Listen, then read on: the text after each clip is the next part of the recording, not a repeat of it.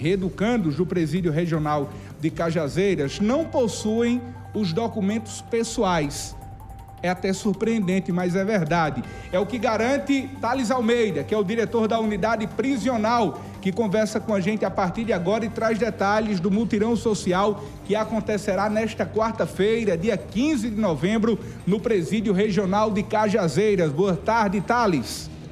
É, queria aproveitar o espaço para solicitar ao amigo um favor, né, uma divulgação aí de um evento que a gente vai fazer aqui amanhã na penitenciária, uma parceria da nossa Secretaria da Administração Penitenciária com a Secretaria de Desenvolvimento Humano e também com a Casa da Cidadania aqui de Cajazeiras, que tem a competente gestão do amigo Rogério Lopes.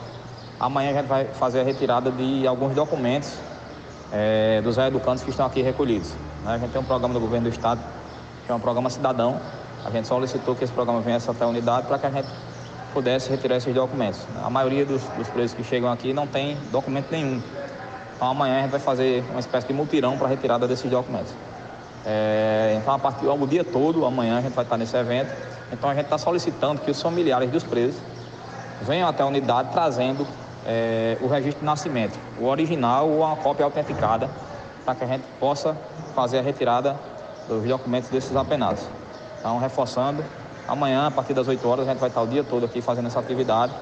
Então solicito aí os familiares dos educantes que venham até a unidade durante o dia de hoje ou até e amanhã durante todo o dia com essa documentação, né, a certidão de nascimento original autenticada, para que a gente possa realizar essa atividade e trazer e conseguir tirar é, a documentação desses educantes, que é um trabalho que vai beneficiar a todos, né?